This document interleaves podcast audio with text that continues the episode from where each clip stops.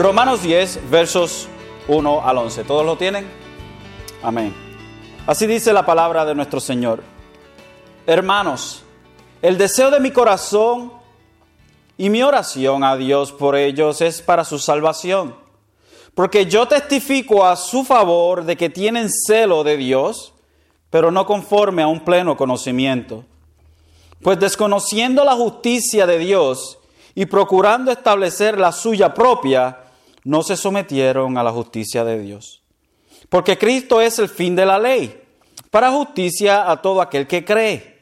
Porque Moisés escribe que el hombre que practica la justicia que es de la ley vivirá por ella.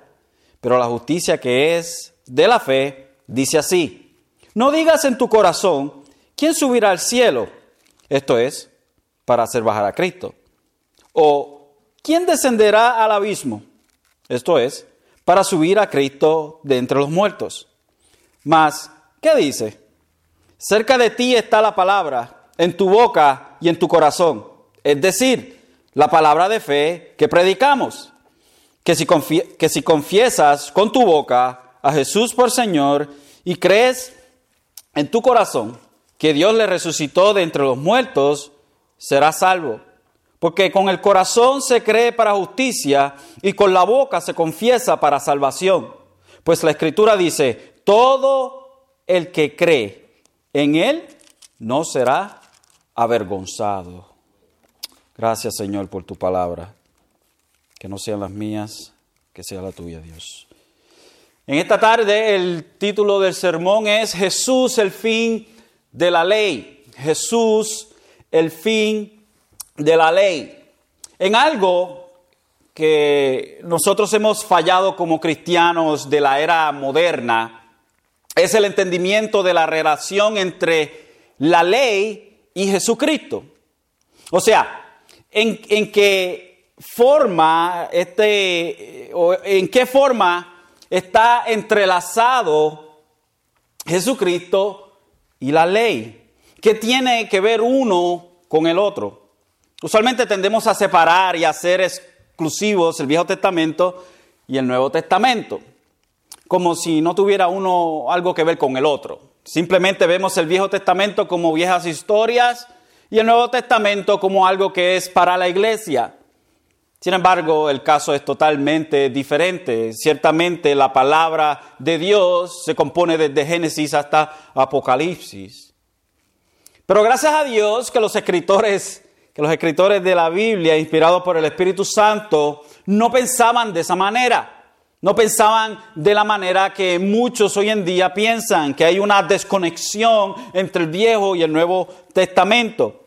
Y ni tampoco la iglesia primitiva, porque la iglesia primitiva, antes de tener el canon del Nuevo Testamento, las únicas escrituras que tenían eran simplemente el Viejo Testamento.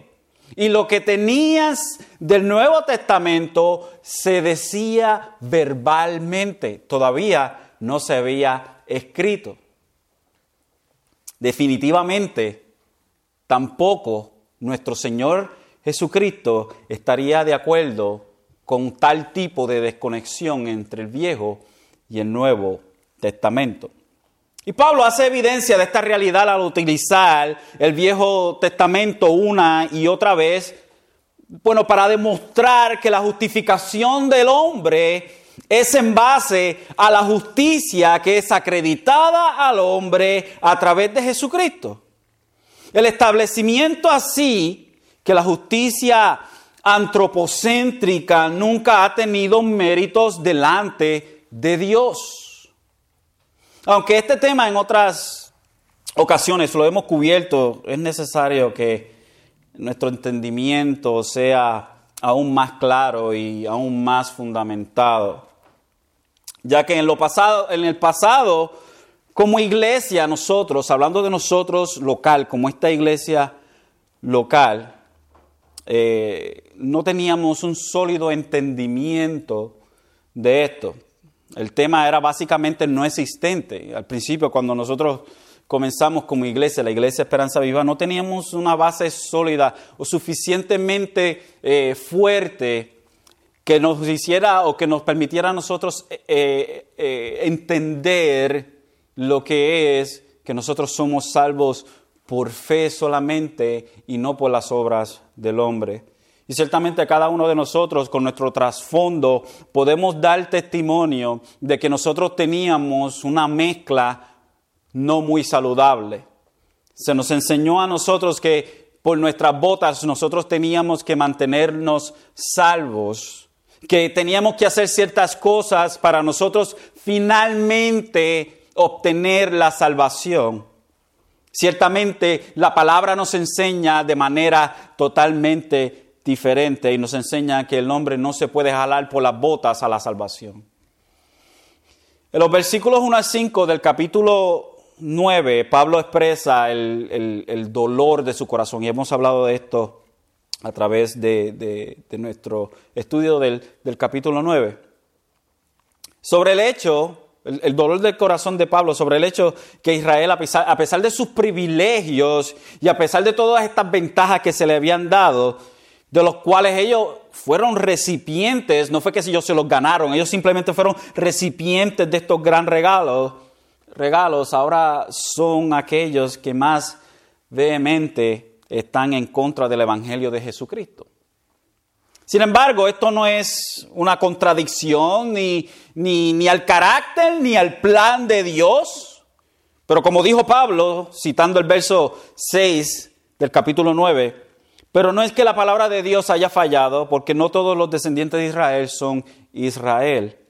Y como también Pablo cita a Isaías en el verso 27, dice, aunque el número de los hijos de Israel sea como la arena del mar, solo el remanente será salvo. Podemos decir que lo que vemos, eh, lo que vemos de Pablo en el capítulo 9 sobre Israel es más que un punto de vista objetivo.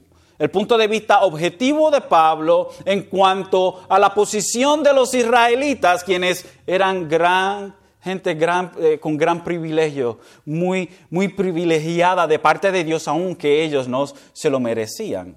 No había nada especial sobre Israel, no había nada especial sobre Abraham. Abraham era un, idólatra, eh, era, era eh, un, pagano de Ur de los Caldeos. No había nada especial con Abraham. Sin embargo, Dios decidió en su, en su, en su gracia, en su misericordia, hacer de Abraham un pueblo para sí. Y ciertamente este privilegio Israel no se lo ganó porque más insignificante que Israel entre todas las naciones, no podía ser. So que Israel era completamente insignificante entre todas las naciones, sin embargo Dios los escoge a ellos para llevar a cabo una obra increíble. Sin embargo, Israel, a través de la historia, vemos cómo Israel una y otra vez le fallaba a Dios. Acabaditos de salir del horno, como dice uno, de allá de Egipto, que Dios hace todas estas grandes obras, que los saca con mano fuerte de Egipto, que es lo que hacen cuando el, líder de ellos, eh, Moisés, eh, se va a recibir las tablas por 40 días, ¿qué hacen ellos? Eh, bueno, inmediatamente empiezan, bueno, esto no avanza, vamos a hacer un Dios entonces. Y ciertamente muchos pagaron el precio por eso. Y ciertamente una y otra vez pagaron el precio de ser desobedeci eh, eh, gente que desobedecía a Dios. Y ciertamente a través de la historia vemos los exilios, vemos el exilio con Asiria, con Babilonia, son apresados, son, son exiliados, nuevamente vuelven otra vez a su tierra, vuelve otra vez otro pueblo y los ocupa, los romanos vuelven y también los ocupan. Así que vemos, vemos lo que se supone que fuese una nación que representara a Yahweh, el, el Dios verdadero, es la nación que más dolor de cabeza le da a Dios. Y ciertamente esto es plan de Dios. Dios no fue sorprendido por la actitud de Israel. Pero Dios, así trabajando su plan en, este, en esta gente, Dios de ese pueblo tiene un remanente y ese es el verdadero Israel. Entonces Pablo, en el capítulo 10, vemos un punto de vista más subjetivo. El capítulo 9 era un punto de vista más objetivo. Pablo era bien objetivo en los argumentos que estaba haciendo y ahora es un poco más subjetivo. Por ejemplo, cuando vemos el, el verso 1, Pablo habla y dice, hermanos, el deseo de mi corazón y mi oración a Dios por ellos es para su salvación. Porque yo testifico a su favor de que tienen un celo de Dios, pero no conforme a un pleno conocimiento. Pablo dice, yo soy testigo de que ellos tienen un celo de Dios. Y el deseo de Pablo es evidente, no, no creo que ninguno de nosotros tenga un problema al ver el hecho de que Pablo ama a su gente. En el capítulo 9, el verso 1 al 5, Pablo dice, digo la verdad en Cristo, no miento, dando testimonio, mi conciencia en el Espíritu Santo, de que tengo gran tristeza y continuo dolor en mi corazón. Porque desearía yo mismo ser anatema, separado de Cristo, por amor a mis hermanos, mis parientes según la carne, que son los israelitas. Evidente es el hecho de que Pablo ama a su gente. Hermanos, el deseo de mi corazón, el deseo de mi corazón y mi oración a Dios por ellos es para su salvación. Pablo le está hablando a una iglesia que estaba compuesta quizás de la, en donde la mayoría eran griegos o gentiles, que quizás habían tenido, como, como era quizás la costumbre en ese tiempo, de echar a un lado a los judíos mientras más la balanza se iba, se iba tildando al favor de los gentiles. Acuérdense que al principio de la iglesia básicamente casi todo el mundo era, era judío. Pero mientras va creciendo la iglesia, los primeros tres mil convertidos eran, eran judíos. Eran judíos. ¿Se acuerda del día de Pentecostés en Jerusalén? La gente que venía a Jerusalén eran judíos que estaban expatriados en otras ciudades, en otros países, que venían ese día y habían un cuarto de millón de judíos extra en la ciudad. Y la mayoría de la iglesia al principio, de esos tres mil que vinieron a, a Jesucristo el día de Pentecostés, después de la predicación de Pablo, la mayoría eran judíos. Y mientras la balanza se va tildando más al favor de los gentiles, quizás hay una animosidad en contra de los judíos. Y ciertamente los judíos tenían la tendencia de tratar de, traer a los gentiles a ciertas costumbres judías. Sin embargo, Pablo les habla y les dice, Hermanos, el deseo de mi corazón y mi oración a Dios es por ellos, por su salvación. Yo quiero que mi gente sea salva, porque la mayoría de los judíos no creían. Y vemos el, contraste entonces entre la iglesia al principio, la mayoría ser judíos, y después con el tiempo pasando, la mayoría ser gentiles. Y Pablo ver el, mengual de, de, la cantidad de judíos en la iglesia y para colmo, el pueblo de Israel no cree. La mayoría de los israelitas no creen. Entonces la mayoría de la iglesia son gentiles.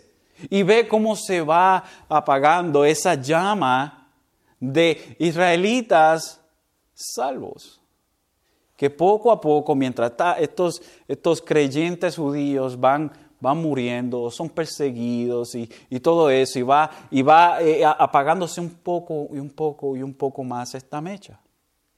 Y Pablo dice, mi oración, en mi corazón, lo que yo deseo, lo que quiero es la salvación de ellos. Y esto enseña un, corazón increíble de, de un hombre que ama las almas.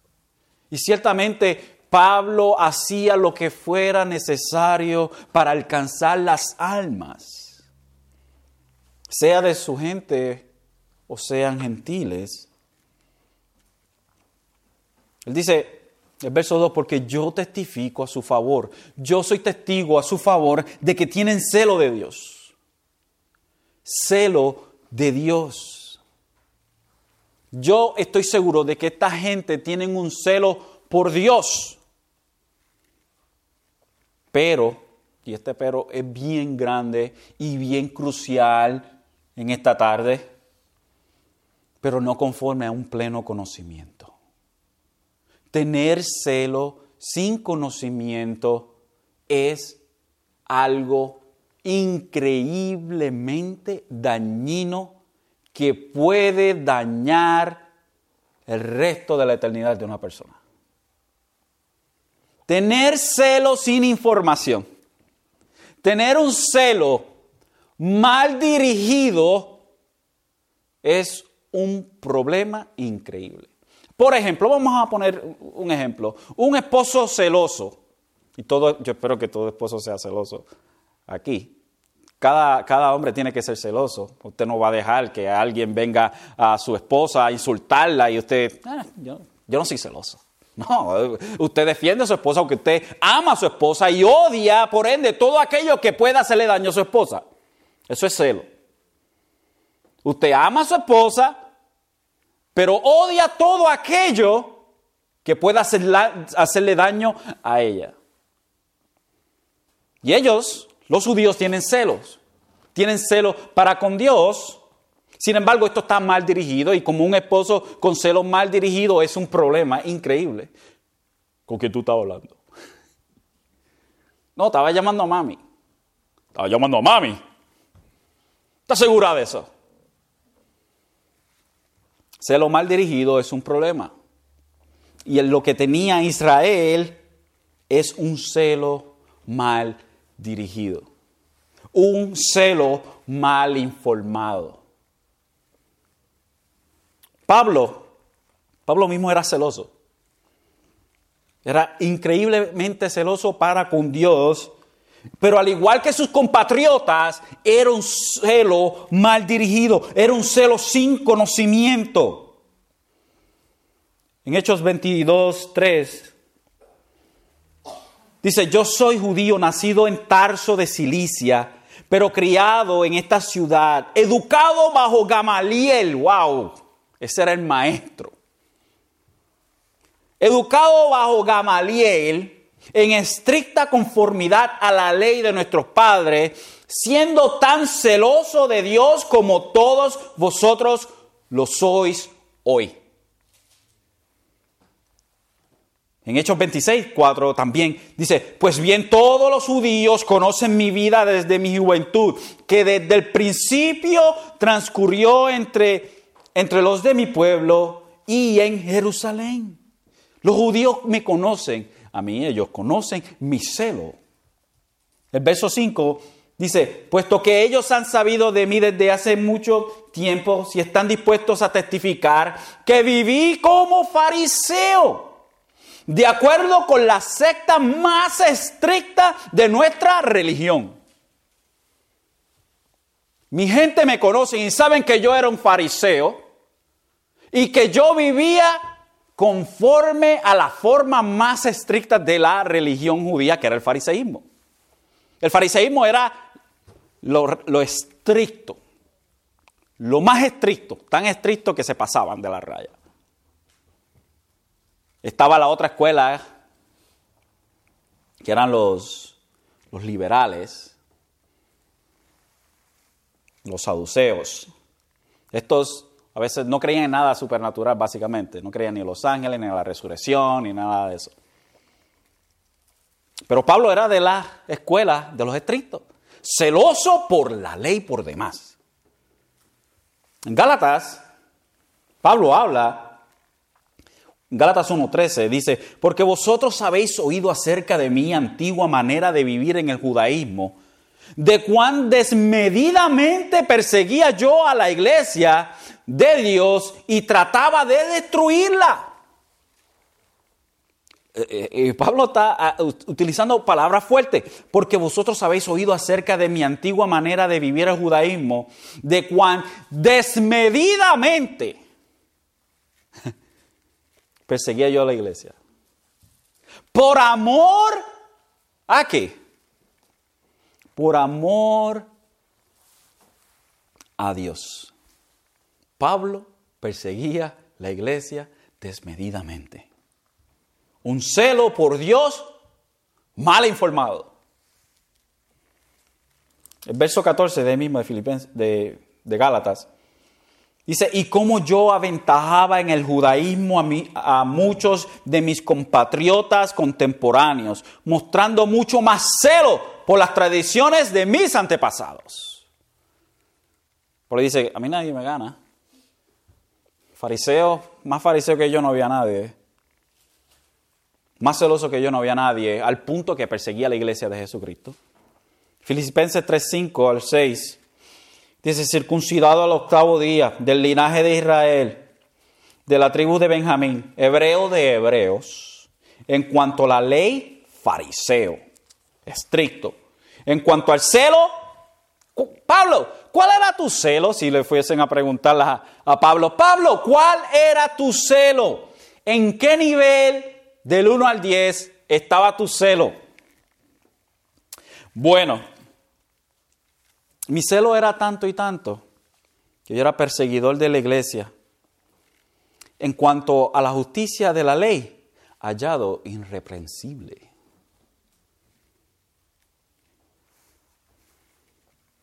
Fíjese qué interesante. El celo de Pablo, creyendo que lo que estaba haciendo era para Dios, lo que estaba haciendo era persiguiendo a Jesucristo.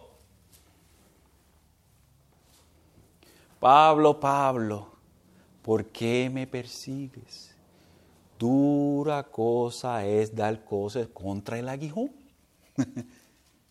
Pablo le está dando de cabeza a una punta fina cuando te pones en contra de mí, en contra de la iglesia. Perseguidor de la iglesia, creyendo que lo que estaba haciendo era por amor a Dios celoso por demás, celoso aún de las tradiciones de hombres. Marcos, vaya conmigo Marcos, Marcos capítulo 7. Marcos nos presenta una ocasión donde Jesús experimenta en carne propia esta actitud de los judíos. Marcos 7,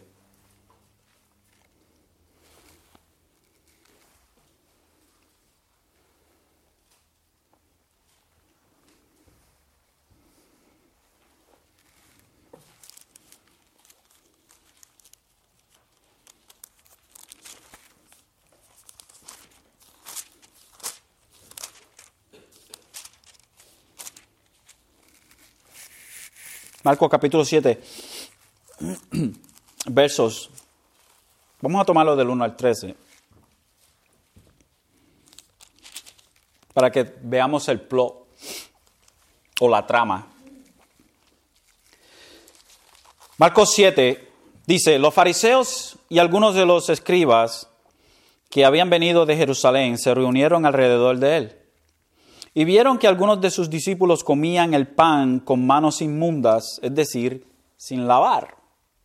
Porque los fariseos, y aquí Marco nos explica, nos explica a nosotros la tradición, es muy importante. Porque los fariseos y todos los judíos no comen a menos de que se laven las manos cuidadosamente, observando así la tradición de los ancianos. Y cuando vuelven de la plaza no comen a menos de que se laven.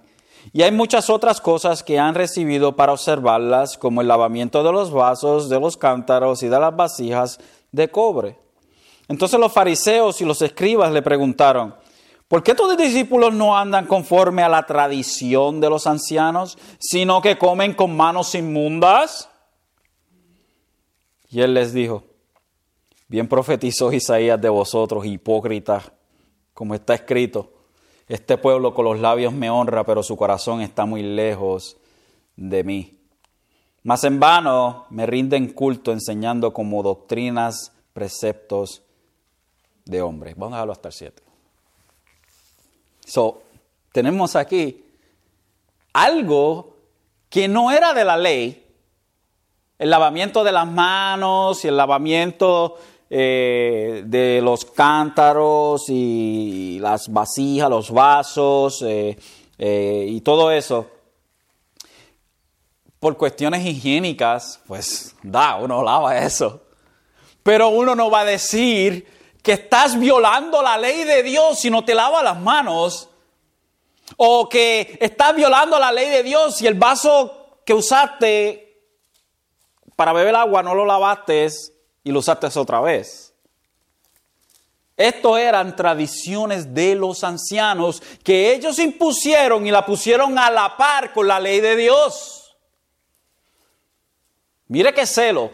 Eran tan celosos por la ley de Dios que ellos le ponían cosas extras por si acaso a Dios se le olvidó algo.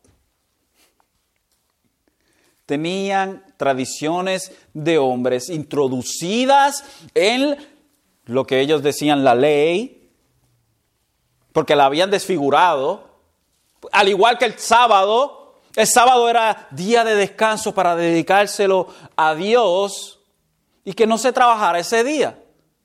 Pero si había un problema en que, bueno, si, si, si se le caía una ovejita en, un hoyo o algo, ¿la vas a dejar ahí porque es el sábado? ¿La vas a dejar ahí? Si se encaja el bujo en el, en el lodo o algo, ¿lo vas a dejar ahí?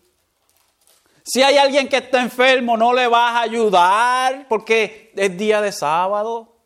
El día de sábado era dedicado a Dios. Pero ¿qué hicieron ellos? El sábado usted no se podía mirar, las mujeres no se podían mirar en la forma que tenían ellos de espejo, porque no era un espejo como tal, era un canto de metal bastante eh, eh, pulido y daba la reflexión de alguien. No te podían mirar en el espejo porque después te daban ganas de sacarte una cana o arreglarte y era el sábado y el sábado no se hace nada.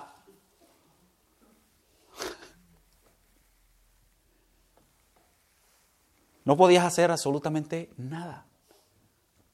Estabas enfermo, no te podían hacer nada porque no se te podía dar los remedios que tenían ellos en ese tiempo para enfermedad porque era el sábado. Y el sábado no se trabaja.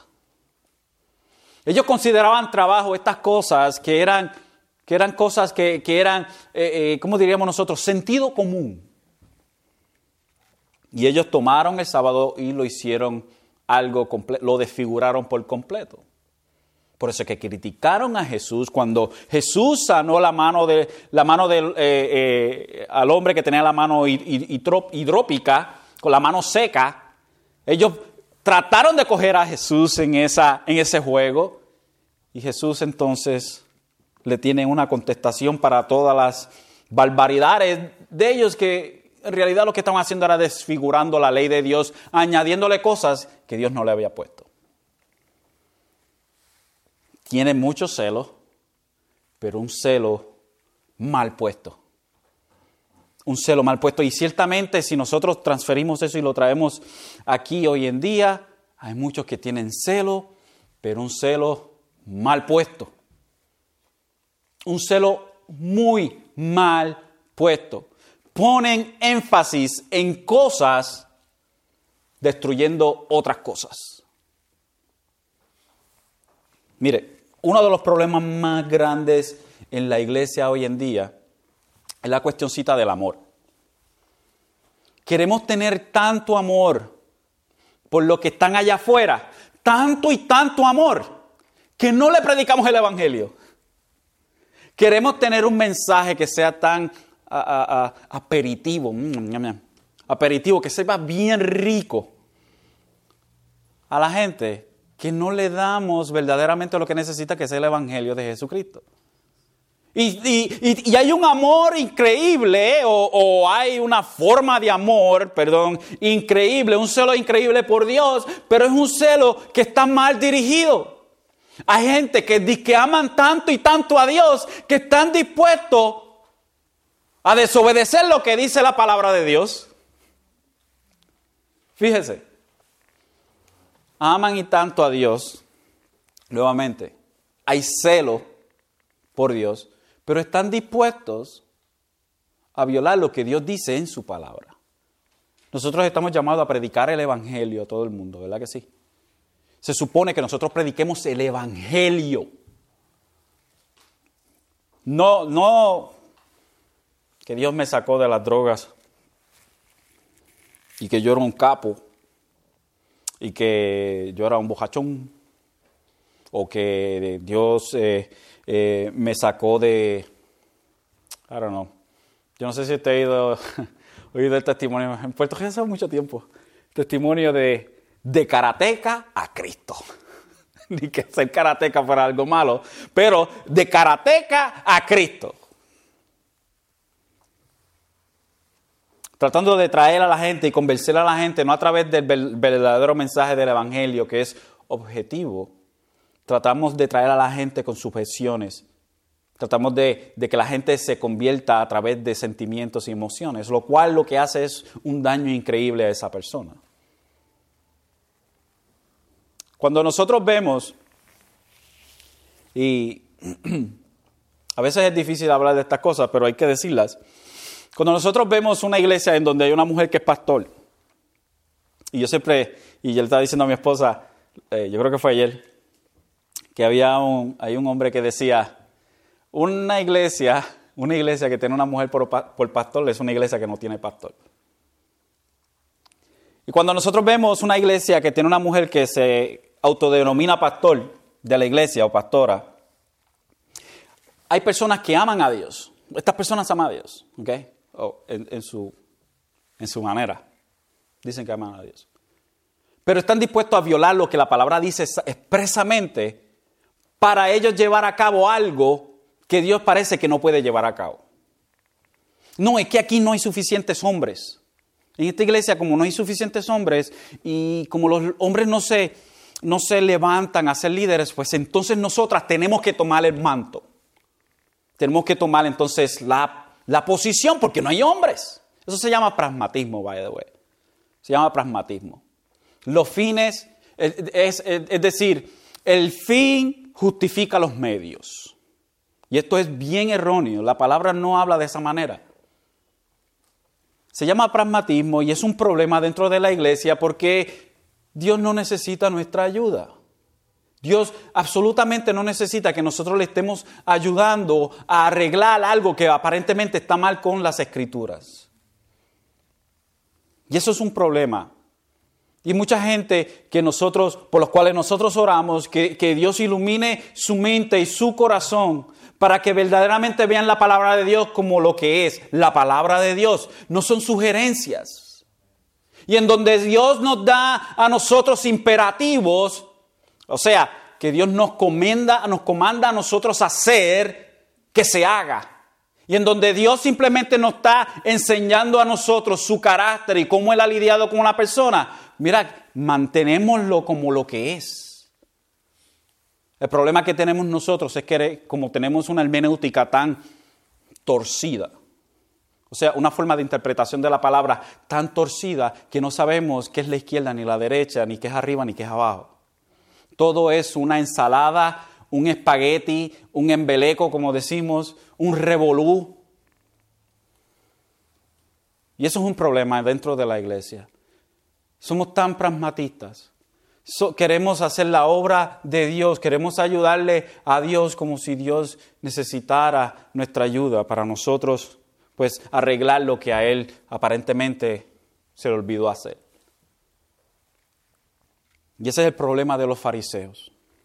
El problema de los fariseos era este, el problema de Israel era esto, que ellos tenían un celo, pero ese celo estaba mal dirigido.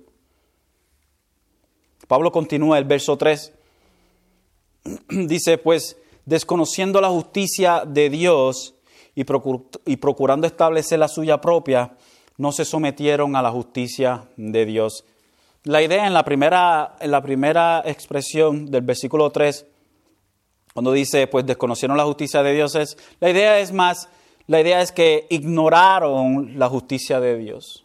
A propósito, ignoraron la, la justicia de Dios al tratar de establecer la suya propia. Eh, eh, podemos ver este verso de esta manera, pues desconociendo la justificación que es por Dios. Trataron de justificarse por sí mismos.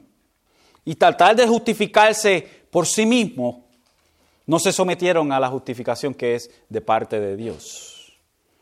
Desconocieron la justicia de Dios o ignoraron la justicia de Dios, procurando ellos tratar de justificarse a través de sus propias obras ignoraron el hecho que Dios es el que justifica para ellos justificarse a sí mismos. Fíjese, la ignorancia y el celo mal fundado de ellos fue algo tan feo y se demostró en el hecho de que querían ellos justificarse a sí mismos a través de llevar a cabo la ley. El verso 4 dice, porque Cristo es el fin de la ley para justicia a todo aquel que cree. Y Pablo entonces dice, Jesucristo es el fin de la ley. Y aquí hay algunas formas en que podemos tomar este verso. Alguna forma que podemos tomar el verso. El verso, primero, vamos a ponerlo de esta manera. El fin de la ley, como Jesucristo, el antitipo. El antitipo. Y en este contexto quiere decir que todos los tipos del Antiguo Testamento eh, apuntaban a Cristo. ¿Okay? El tipo, por ejemplo, las ceremonias, eh, el, culto levítico, las ofrendas de holocausto, las ofrendas de paz, eh, las ofrendas de cereal, la Pascua y etcétera. Todo esto apuntaba a algo. Todo esto era tipo de algo y Jesucristo es el antitipo. O sea, lo que esto apuntaba, la flecha, a lo que la flecha apuntaba era Jesucristo. Todas estas cosas apuntaban a Jesucristo. Quizás esto es lo que Pablo quiere decir con Jesucristo siendo el fin de la ley. Número dos, quizás es el fin de la ley en términos de finalidad. La orden vieja, la orden legal, es deshecha y en Cristo está la orden nueva. O número tres, Pablo quiere decir que la creencia en Cristo como Señor y Salvador pone fin a la búsqueda fútil de justicia por parte del pecador mediante sus intentos imperfectos para salvarse a sí mismo y sus esfuerzos para obedecer la ley. Para mí hay un toque de, todo, de todas. Pero específicamente en este verso, según el contexto, creo que el número 3 es lo más específico y lo más apropiado para lo que Pablo está hablando. Que creer en Jesucristo, en el Señor como el Salvador, pone fin a la búsqueda fútil o inútil de justicia de parte del pecador mediante sus intentos imperfectos para salvarse a sí mismo y sus esfuerzos para obedecer la ley es el fin de nuestro intento personal de nosotros salvarnos a través de las obras de la ley. Jesucristo es el final de esto. Que a la vez que una persona cree en Jesucristo, ha terminado con la ley. Mire, aquel que no está en Cristo está bajo la ley. Tiene que cumplir la ley. Toda. No puede fallar en uno. Y, y la semana pasada hablamos yo creo que fue el jueves pasado que hablamos de esto, hipotéticamente hablando. hipotéticamente hablando, si alguien naciera, ¿ok? Si alguien naciera y quiere mantener la ley, bueno, tiene que desde pequeño, desde que nació, darse eh, de cuenta del hecho que, que hay pecado en el mundo y que él no quiere pecar en contra de Dios. Y vamos a poner que esta persona, hipotéticamente hablando, de nuevo, hipotéticamente hablando, que esta persona mantiene la ley no simplemente exterior, pero interiormente. Estamos hablando de pensamiento y obra. So, esta persona no puede pensar pecaminosamente, ni tampoco puede actuar pecaminosamente. Tiene que hacerlo desde su, primer, su primer suspiro hasta su último. Imagínense. Eso es imposible. Nadie puede dejar de pecar porque nuestra naturaleza en Adán no nos lo permite.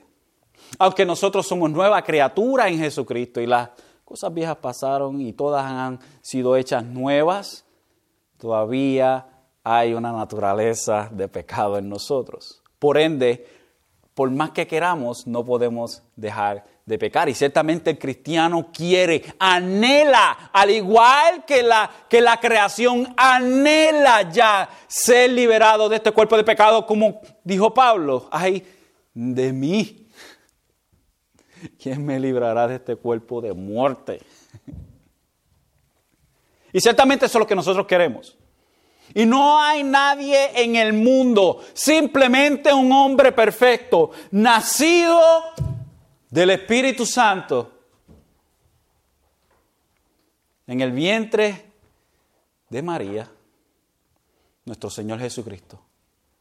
Perfecto en todo, en pensamiento, en obras, en propósito, en todo. Perfecto en obediencia. Perfecto. ¿Hasta qué punto? Hasta la muerte en la cruz. Él fue el único perfecto. No hay hombre en el mundo que pueda llevar a cabo aquello que nuestro Señor Jesucristo pudo llevar a cabo. Y el hombre que intenta tratar de llegar a la vida eterna a través de amarrarse sus botas y decir yo soy bueno y se acabó mi maldad, es un torpe. Es un torpe. Porque es, es tan inútil tratar de salvarse. Es más, déjame ponerlo de esta manera. Tiene más oportunidad de coger un tanque de guerra y levantarlo en las espaldas y cargarlo 10 millas que poder ser salvo a través de sus propias obras.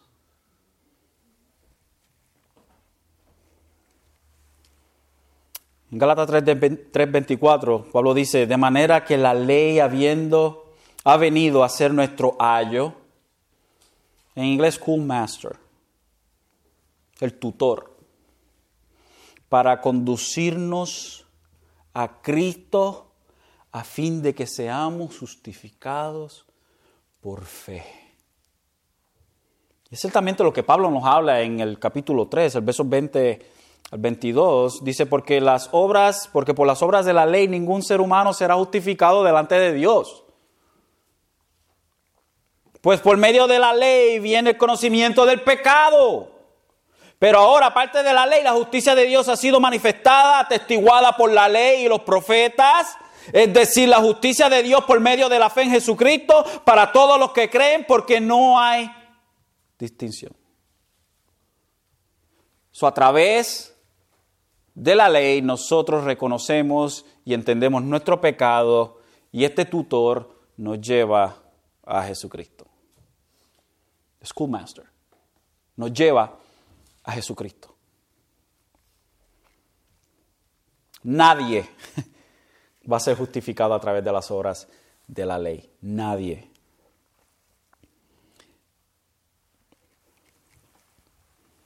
Isaías 64, 6 nos dice, todos nosotros somos como el inmundo y como trapo de inmundicia todas nuestras obras justas.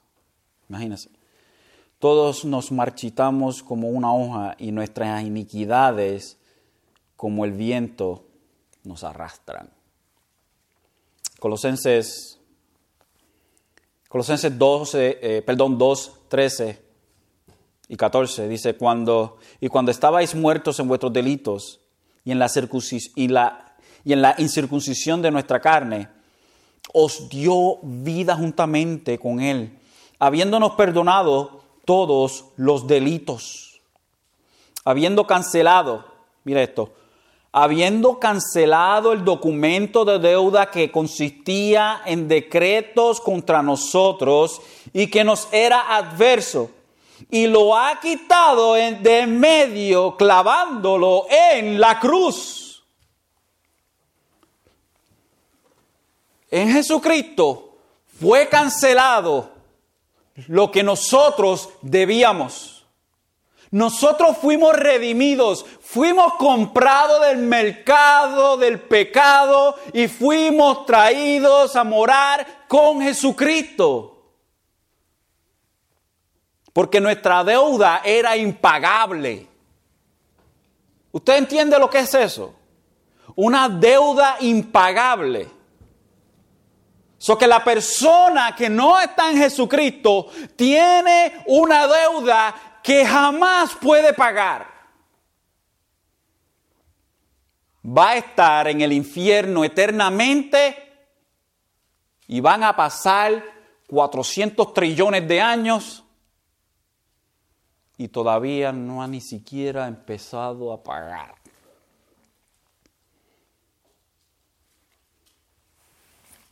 Una deuda impagable porque lo que requiere la ley es perfección, porque la ley es el carácter de Dios. La ley es el carácter de Dios, por ende nadie puede tener ese carácter, simplemente su hijo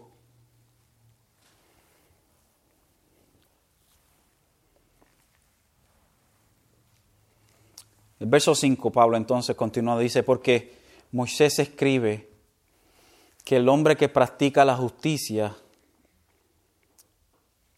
que el hombre que, que practica la justicia, que es de la ley, vivirá por ella. O sea, porque es que para el hombre, que para el hombre que vive por la justicia de la ley o el hombre que insiste en practicar la justicia de la ley, por ella vive, So que te atienes entonces a las consecuencias de romper la ley. Si vas a vivir por la ley, entonces te amarra los pantalones y aguanta como un machito las consecuencias de romper la ley.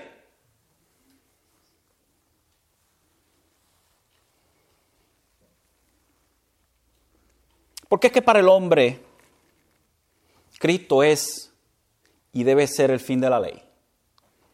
Uno, no hay otro que sea perfecto. Dos, no hay quien, no, no hay a quien la ley le apunte. Y número tres, es imposible llenar los requisitos de la ley. Entre otras cosas. Galatra 3.10 nos dice que porque todos los que son de las obras de la ley están bajo maldición, pues escrito está, maldito todo aquel que no permanece en todas, todas las obras escritas en el libro de la ley para hacerlas. Es que son toditas. Tienes que hacerlo todo. Tienes que ser perfecto en obra y pensamiento. No es simplemente decir, yo no adultero, yo nunca he estado con una mujer que no es mi esposa, o nunca he estado una mujer fuera del matrimonio, o porque no estoy casado, no he, estado con una mujer, soy virgen todavía. Nunca he tomado algo que, no es mío. Yo nunca he hecho eso. Nunca, nunca le he dado un golpe a otra persona. No es eso, simplemente. Es el hecho de no desear la mujer. Es el, es el hecho de, de no insultar a tu hermano. No, yo no maté, pero lo insultaste, que es lo mismo.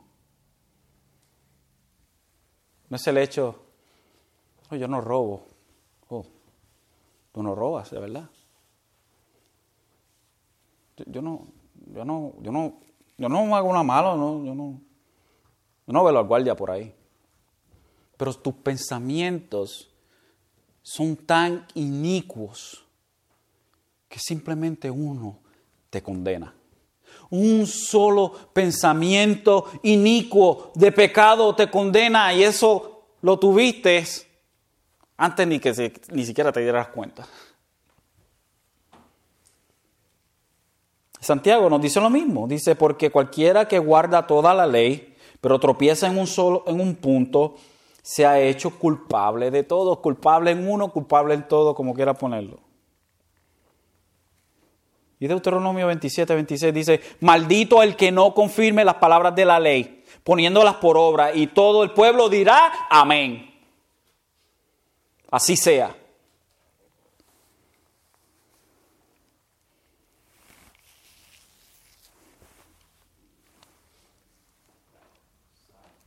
Y ahora Pablo se dirige, vamos a tomar rápidamente los versos que nos restan. Ahora Pablo se dirige bien interesante esto que hace Pablo, a darle voz a la justicia, a la justicia que es por fe. Que a la justificación por fe, Pablo la personifica y le da voz y le da palabras de decir. Y el verso 6 y 7 dice, pero la justicia que es de la fe, dice, y, estos versos parecen, pueden ser confusos, pero en realidad no lo son. Pero la justicia que es de la fe dice así, so la personifica, le da voz y le da palabra. Dice, no digas en tu corazón, ¿quién subirá al cielo? Esto es, para hacer bajar a Cristo. O, ¿quién descenderá al abismo? Esto es, para subir a Cristo de entre los muertos. Mas, ¿qué dice? Cerca de ti está la palabra en tu boca y en tu corazón, es decir, la palabra de fe que predicamos. Y Pablo eh, hace, esto es una, cita, de Deuteronomio 12 y de Deuteronomio, Deuteronomio 14. Eh, que lo que Pablo pretende hacer, y aquí el pastor John MacArthur dice, Pablo pretende mostrar que la justicia de la fe no requiere una odisea imposible por todo el universo para encontrar a Cristo. que no tenemos que estar buscando a Cristo a tratar de bajarlo del cielo, a tratar de levantarlo de, entre los muertos. Cerca está de ti la palabra en tu boca y en tu corazón. Y Pablo dice, es decir, o sea, en otras palabras, la palabra de fe que predicamos. El Evangelio está cerca. No tienes que buscarlo allá en la luna, buscando a Jesucristo en la luna, o allá en, en, Tejado, en el medio de la tierra, o allá. No, está ahí cerca. La palabra que de fe que predicamos. ¿Y cuál es esta palabra de fe que predicamos? Pablo nos dice en el verso 9 y el verso 10, que si confiesas con tu boca a Jesús por Señor y crees en tu corazón que Dios le resucitó de entre los muertos, serás salvo. ¿Y quiere decir esto? Bueno, porque con, con el corazón se cree para justicia y con la boca se confiesa para salvación.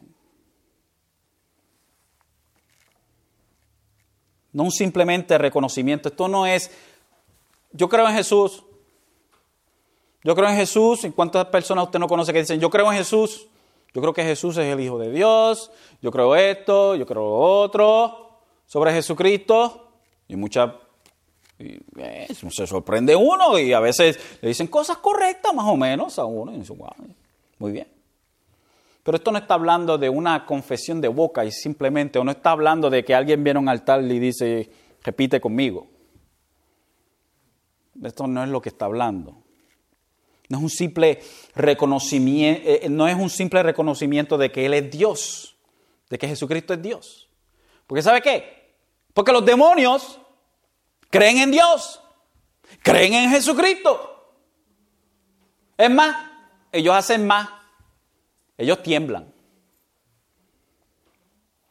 Imagínense, creen y tiemblan. Sin embargo, son criaturas que no tienen salvación. Esto no es un, simple reconocimiento intelectual de que Jesucristo es el Hijo de Dios, ni que Él es el Señor del universo. Se trata de una convicción, hermanos, personal, profunda, sin reservas, de que Jesús ejerce un señorío directo y soberano sobre esa persona. Y esta frase supone el arrepentimiento del pecado, la plena confianza en Jesús para obtener salvación y un sometimiento incondicional a Él como Señor. Esto no estamos hablando de simplemente una palabra que sale de la boca de la persona, estamos hablando de algo mucho más profundo una convicción personal profunda, sin ninguna clase de reservas. Supone un arrepentimiento del pecado y la plena confianza que Jesucristo es en donde único tenemos salvación. sometimiento incondicional a su señorío. Confiesa con tu boca que Jesús, con tu boca a Jesús por Señor, y crees en tu corazón que Dios le resucitó de los muertos y, no simplemente creen que Jesucristo murió en la cruz del Calvario, porque hay muchos que creen en la cruz del Calvario, pero no creen que, que resucitó. Y es muy importante que nosotros entendamos que Jesucristo resucitó de entre los muertos, porque el resucitar de Jesucristo de entre los muertos es la prueba de que el sacrificio fue acepto al Padre. Y si Jesucristo no resucitó de los muertos, entonces nuestra creencia en Dios es patética. Y entonces no hay verdadera salvación para nosotros. Tan importante es el sacrificio de Jesucristo como su resurrección. Jamás y nunca nos olvidemos de eso, hermano. cuando nosotros predicamos el Evangelio, prediquémosle no simplemente la cruz, pero también que Jesucristo resucitó de entre los muertos. Es muy importante. So, no simplemente creemos en el sacrificio de Cristo en la cruz, pero creemos que Dios lo resucitó de entre los muertos. Porque con el corazón se cree para justicia, para ser justificados. Somos justificados cuando creemos en Jesucristo. Y esto es confesado en salvación. Juan 1, 12, 13. 1, 12 al 13 dice, pero a todos los que le recibieron les dio el derecho de llegar a ser hijos de Dios, es decir, a los que creen en su nombre, que no nacieron de sangre ni de la voluntad de la carne, o sea, no fue algo que ellos estaban buscando, no es en sí mismo, esto no nació en ellos, no fue heredado, sino que fue voluntad de Dios. Y en Juan 4:15, todo aquel que confiesa que Jesús es el Hijo de Dios, Dios permanece en él y él en Dios.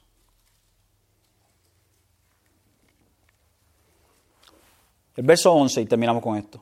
Y esto es una, una repetición de lo que vimos en el capítulo 9.